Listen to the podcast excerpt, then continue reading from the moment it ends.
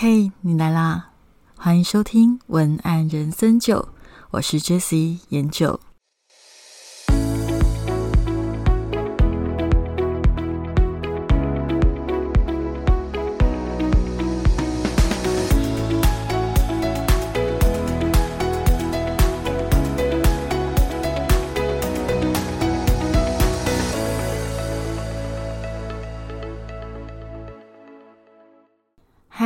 研究，今天跟大家聊聊抄袭这件事情吧。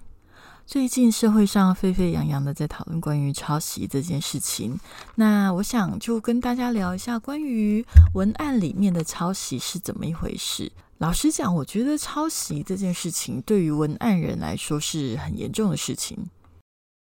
呃，很严重的部分，除了关于就是法律的部分、责任的部分以外，我觉得很事关自己的自己这个人的人格跟自己的诚信问题啦。所以，其实关于抄袭这件事情，对我来讲，我会很谨慎的去处理。呃，无论是在工作的时候，在签约的时候，除了我这一方我会保证自己的作品是不抄袭的以外，我更会要求甲方必须要保证他提供给我的资料。都是符合所有的著作权的使用方式。如果没有的话，就是责任是归他。这个部分是我很坚持一定要列的，因为我很不希望我的作品里面去牵涉到关于呃这方面的争议。好，那整个开始之前，我觉得我们可以先来聊一个想法，就是关于抄袭这件事情啊，你有想过为什么人会那么想要做抄袭这个动作吗？因为抄袭的话题真的是，就是像论文抄袭的话题已经吵了好久了。那在这段时间里面，我就慢慢的想起了一些。呃，一些跟论文抄袭没有关系，但是跟我们业界里面跟抄袭有一点点相关的一些事情，可以跟大家分享。其实抄袭这件事情，它的起源、它的逻辑，我只能说它的逻辑，它的逻辑、它的起源不是不好的哦，因为它的逻辑、它的起源其实是跟行销里面的一个借力使力的想法是很像的。借力使力是什么意思？就是说。我们很常见的，呃，网红互相拉抬，应该大家听得懂拉抬嘛，对不对？然后还有就是名人会互相赞声，或者是呃，应该现在还有，就是大家很喜欢跟名人合照，然后 PO 上网，让大家觉得你好像呃社会关系很好，或者是我们在拍商品照的时候，故意在很高级的地方，可能是很高级的旅馆，或者是难得到的一些风景很名胜的地方，这些东西都是透过这些外在的呃素材来帮助自己提高自己的价值。其实这真的是一个很常见的行销手法，而且很好用，也很常用，也没有不对。但是我觉得抄袭跟借力中间的那个一线之隔啊，就来自于呃一个想法。我自己会觉得它的，你可以想象一个画面啦，它有点像我们的俗语里面的 k i j a 瓜比尔公”，也就是想要串上位的感觉。什么意思？想要串上位的感觉，就是说。其实比较难听的，就是其实抄袭这件事情，它的意义会更接近偷窃。偷窃的意思是什么？偷窃的意思就是说，不愿意去支付相应的代价，却想要拥有别人已经支付过代价的效果。那那个代价不一定是金钱，它包含金钱，但不一定只有金钱，它还包含了可能是别人的时间或别人的呃人生经验等等。都有，因为这样子，其实抄袭定义里面更接近偷，所以当然人们就会对于抄袭这个字眼感觉很不舒服。这也是为什么大家在抄袭这件事上面会感觉到很负面的原因，因为谁都不想要被偷窃，不想要被占便宜，对吧？但是，嗯，其实啦，在文案界里面，我觉得抄袭的案例当然是有。但是更常见的其实是模仿这件事情。刚刚前面讲借力跟抄袭，它是有有一个区别程度上的区别，借力是对的，抄袭就变成不对了。但是模仿跟抄袭的距离更近，它是一线之隔。但是模仿的部分还 OK，但是只要被判定为抄袭、被抄的话，人家就会觉得很不舒服。我想要讲的是，其实。呃文案的学习里面啊，我觉得模仿这件事情是很多初学者的必经之路。嗯，因为因为你一定知道嘛，你一开始因为你不太知道要怎么写文案，那你一定会去看一些觉得很棒的你自己喜欢的文案，然后然后你就会想要让自己变成他那个样子，那种感觉。其实人就是，其实人本来就是在不断的模仿练习中成长的。如何让自己的模仿不要太靠近抄袭？其实它就是有一些技巧啦。这个技巧到底是什么？我在最后结论的时候会告诉大家要怎么去避掉不小心，呃，你只是想要学学习练练习文案，结果变成抄袭的方法。这个我最后再跟你讲。那我先跟大家讲的是关于模仿这件事情啊，我们要把它分成。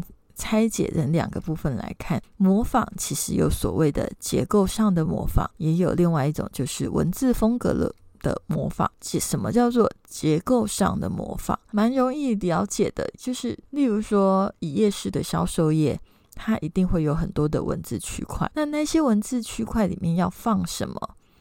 例如说，呃，我们一定会有一个 banner 在最上面是看头，banner 的下面可能很多人就会放消费者的痛点，痛点的下面很多人就会去放商品介绍。假设是这样子的一个逻辑，那这个逻辑也就是我刚刚所讲的所谓的结构。那另外一个模仿是模仿什么？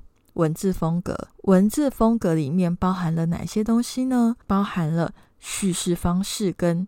内容文字叙事方式，也就是说话的口气。简单的想，就是说话的口气。每一个人他讲话有他的节奏，他说话的语气、说话的态度、切入点、角度、姿态，其实这些气质在文字上面是会表现出来的。我就称之为叙事方式。第二种是什么？也就是内容文字。呃，我觉得抄袭里面呢，最容易被看出来的。最快被看出来的就是内容文字，你用的字越多越一样，越容易被人家判定你是抄袭。也就是说，你的内容写哪些东西，你使用的字使用哪些字，这种重复性越高，越容易。判定为抄袭。好，我刚刚已经讲过了，就是呃，在文案里面，其实与其说抄袭，我觉得更多的现象应该是模仿的问题。模仿的问题里面，刚刚有聊过，就是还有分为两个部分：结构性文字风格的部分。那通常如果真的发生了这样子的一个状况的时候，大部分的人。都会怎么样去处理呢？怎么样去处理？老实讲啊，因为其实现在尤其是电商的行销环境，大家应该也都很清楚。所以在这个电商的行销环境里面，节奏都非常很快。但是老实讲，你要判定抄袭，其实蛮花时间、蛮花成本的。我说的成本不只是金钱，还有精神成本、时间成本，这个都是非常的消耗的。除非情节重大。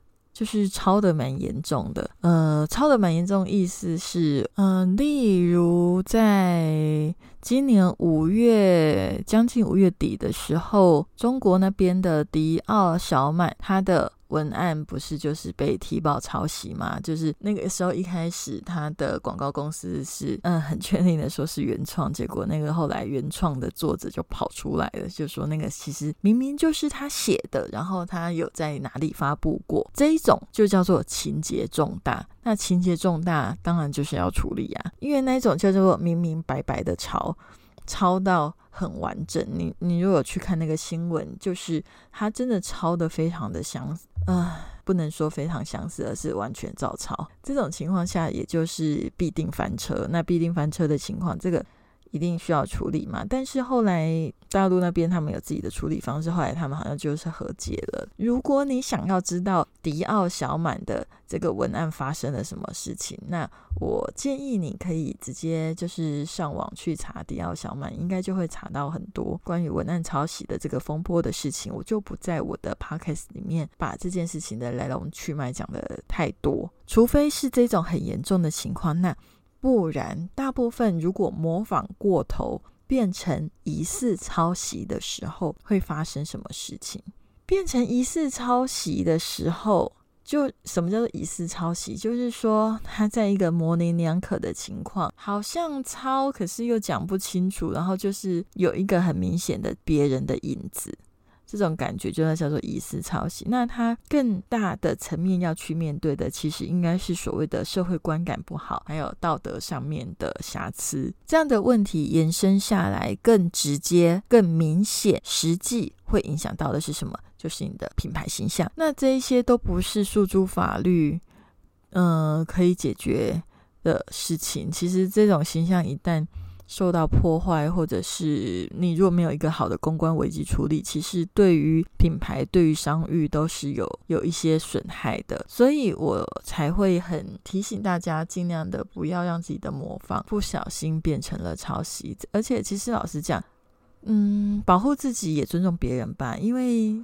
将心比心嘛，如果你是被抄袭的人，你的感觉应该也不会太舒服。毕竟自己最知道你花了多少时间，花了多少精神，花了多少的脑细胞，才做出了这些内容。如果另外一个人用一个嗯非常快的时间就收割了你的东西，那你是不是会觉得？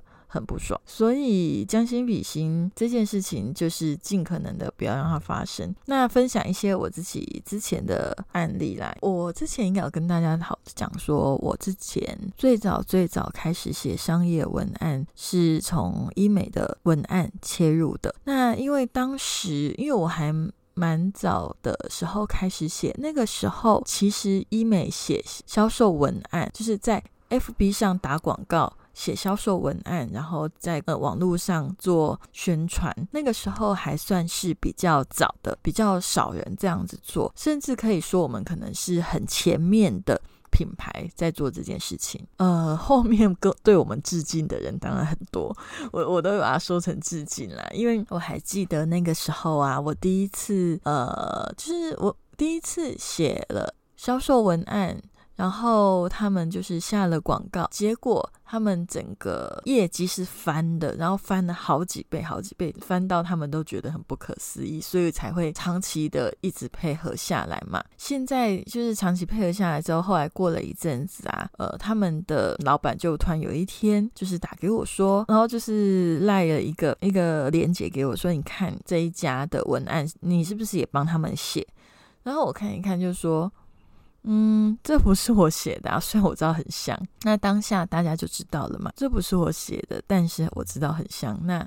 这个就是所谓的模仿，模仿怎么办？其实，与其你纠结在那边对对方模仿你，你还不如赶快想出新招吧。一个创作者的能量只要够大，其实模仿你的人他是模仿不了你的能量的。那个时候也没有怎么处理，就是我们继续的往前，继续的把作品再继续的写下去，别人追上你以前继续往前跑，就这样子。那反正时过至今，有时候我们同行的人也会开玩笑说。其实有时候对方会抄你的文案，就代表你还蛮成功的，因为你已经受到了很大的肯定，所以才会才会被模仿嘛，对不对？然后最近在更接近近期一点的时候，我就是有帮一个客户做他们的个人品牌，那有帮他想了一句标语，在上架了大概不到三个月的时候，就他又丢了另外一个竞争对手的说：“哎，你看，就是 他的标语跟我好像。”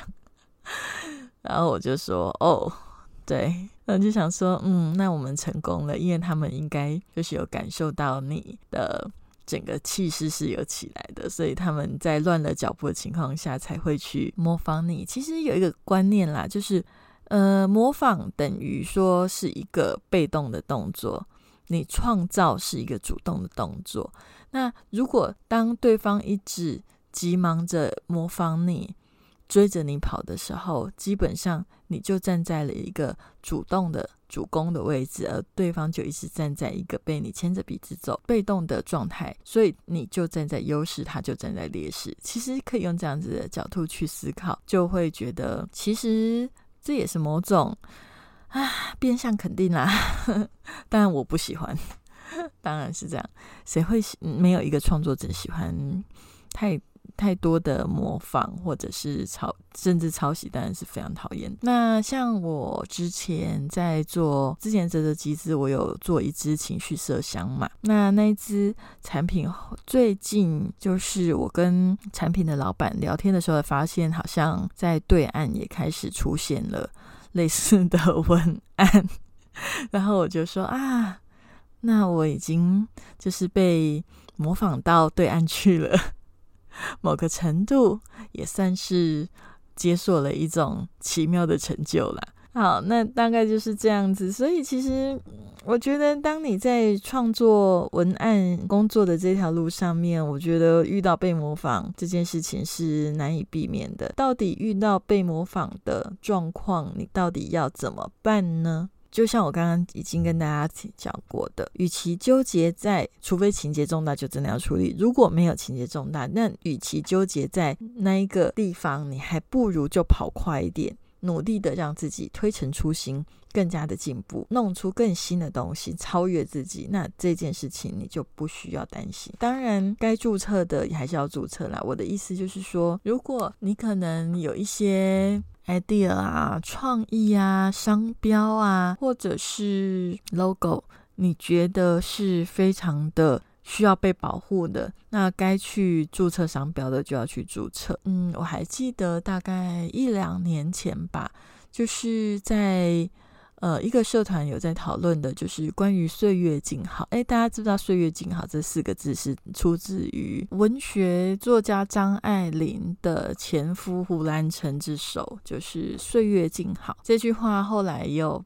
就是之前有被注册成商标，然后大家就非常的惊讶这样子，因为其实可以注册成商标的文字，它有有一些限制啊，就是可能太常见的或太口语化的某一些文字是不能够被呃注册的，所以这句话大家觉得它其实应该算是非常的。普及的文字，那竟然可以被注册，就是让大家非常的惊讶。所以其实什么东西可以注册，什么事情不能注册，这个有可能就是你要去找专业的。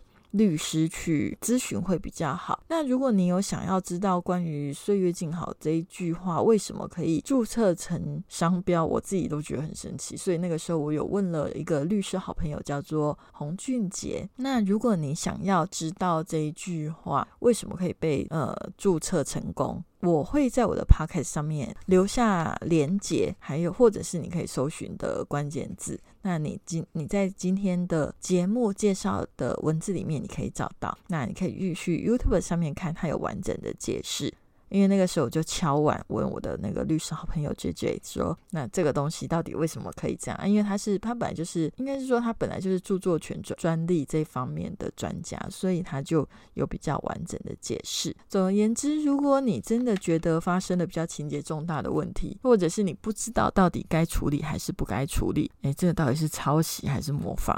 OK，如果你真的发生的是这种情况，那我觉得你就先截图吧，截图下来，免得别人下架了，你什么都没办法处理，你就先截图下来，然后再去找可能律师或者是找相关同业人士来讨论该怎么办。或者，如果你觉得情节没有到很重大，你也可以私讯对方的小编，请他们下架，这这个都是其中的一个方式。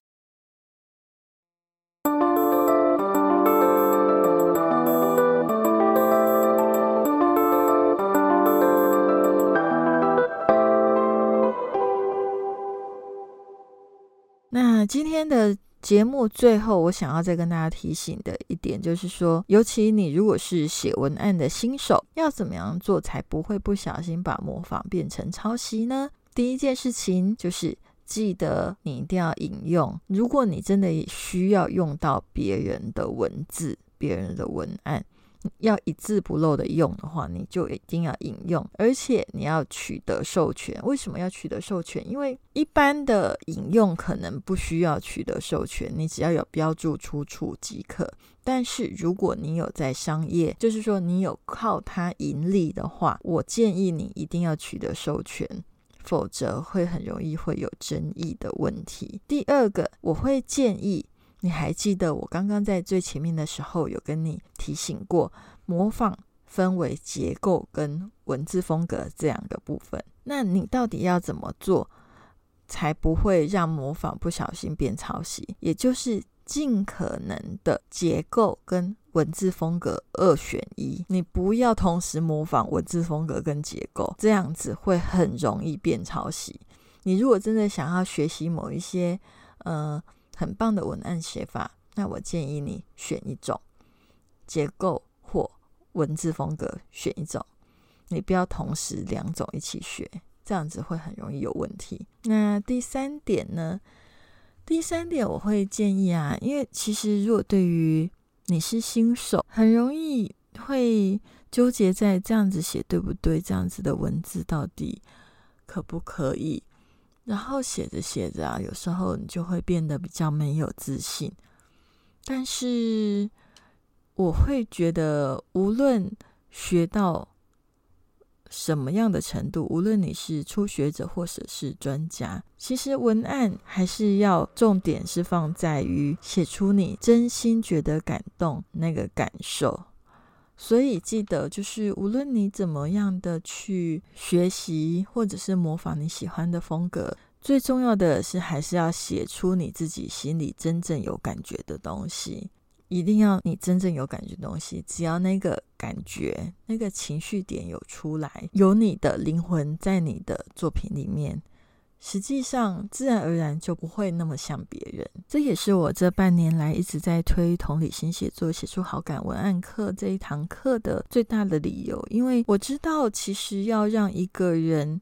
真正的有辨识度，要让一个品牌真正的独一无二，最重要的就是要去写出品牌内在核心的灵魂。而那个灵魂是什么？其实灵魂没有那么的复杂，没有那么的难懂。其实那个灵魂是什么？也就是那个让人感受到真心的部分，让人感受到真心的部分。我觉得那个是最可贵的。那他在整个撰写过程中，我觉得要不断的梳理。除了你必须要理解怎么样去对你的客户用同理心的角度去理解他对你的想法以外，你也必须要用同理心的角度去理解你自己对于你的产品的想法。同理心本来就是一种所谓的接住、接纳，还有敞开这样子的一种心理的运作模式。当你能够拥有这样子的一个运作模式，好好的让你可以去尊重、去接住、去理解对方的情绪，不会被对方伤害。我为什么这样讲？为什么要讲到伤害？因为我发现我的学生里面有些人，他们有表示为什么会害怕有同理心，是因为在了解对方的情绪的同时，自己会觉得。很害怕，好像会让自己的内心受到伤害，或者是自己会变、会消失、会动摇。那同理心写作练习里面，其实有很大的想要告诉大家都是说，其实你同理一个人，不代表你要同意他的做法。就像我觉得这个社会里面，大家一直很害怕的一件事情，就是总觉得你只要去同理心的看待一个犯错的人，就是代表你要洗白他的罪，你要。让他的罪，他的罪孽消失。诶，其实不是这样。我们理解一个人犯罪，不代表理解之后他就赎罪了，这可是两件事情。理解只是全方位的去知道他为什么这么做，但是做错事情的事就是做错事情，不会因为你的理解而他就被赦免。但是我觉得很多人都是带着这种恐惧，所以反而就变得把自己封闭起来，而不敢去理解他人。但请记得，理解他人不代表你必须要同意他的做法，而只是更客观的知道这个人的思绪、情绪运作模式，同时允许自己去理解你自己的情绪。你看到东西产生的感受，你看到你的产品、你的品牌，你有什么样的期望，你有什么样的渴望，那些感受都是素材。而那些素材，如果你有办法把它凝聚成文字的话，它就是你独一无二的能量。我会觉得文字，你其实都是一种外在的东西啦。呃，你要用多华美的文字或多么厉害的结构都是可以的。但是我觉得最重要的核心精神就是能量。你自己怎么想你自己？你怎么想你的产品？你怎么想你的客户？那些思绪，然后那些感受，它会凝聚成你写作的能量。那如果你同意，或者是你也喜欢我这样子想法的话，也欢迎你加入同理心写作这堂课。那一起大家一起成为同学。那未来如果有嗯比较适合的工作，我也会优先就是释放有上过我的课的同学，就是来做合作这样。OK，好，那今天的节目就到这里。如果你有想要听的呃主题，也欢迎你私讯给我。嗯，到 jaslogan 点 twgmail.com，或者是搜寻 IG 或 FB 的 jaslogan 点 tw jslogan 点 tw，或者你直接搜寻文案像你，文案像你，文案像你就可以找到我，用任何的方式联络我。那如果你喜欢今天的节目，也欢迎你给我五颗星星的评价及留言。我们就下一集见喽，拜拜。